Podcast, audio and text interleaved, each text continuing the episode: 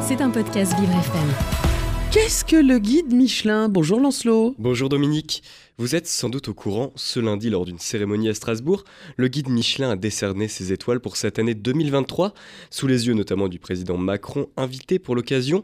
Il y a eu 39 nouveaux établissements étoilés, 4 restaurants ont obtenu leur deuxième étoile et La Marine, l'établissement d'Alexandre Couillon, situé à Narmoutier, est le seul à avoir obtenu une troisième breloque.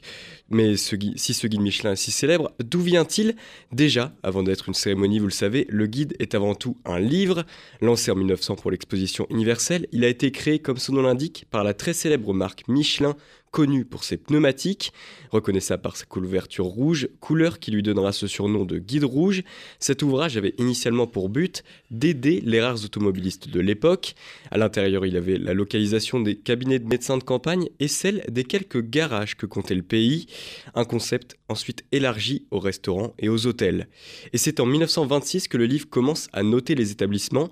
Cette année-là, les étoiles de bonne table, équivalent des étoiles Michelin actuelles, apparaissent pour indiquer les meilleurs restaurants, idée qui le fera connaître du plus grand nombre. Si ce guide Michelin est encore aujourd'hui le guide gastronomique le plus connu et le plus réputé, il n'en est pas moins critiqué, parce que bien sûr on parle des restaurants qui gagnent des étoiles, mais chaque année des établissements en perdent, et si ceux qui en gagnent voient leurs affluences grandement augmenter, l'inverse est tout aussi vrai Dominique. En cas d'obtention d'une étoile, les attentes sont très élevées, les restaurants doivent garder une qualité maximale, et si les critiques gastronomiques jugent que le service proposé n'est plus au niveau, alors l'étoile est retirée, et ça, perdre une étoile, ça rime souvent avec une perte de clientèle et donc de chiffre d'affaires, mais cette difficulté à décrocher une étoile est encore, aide encore plus à la garder.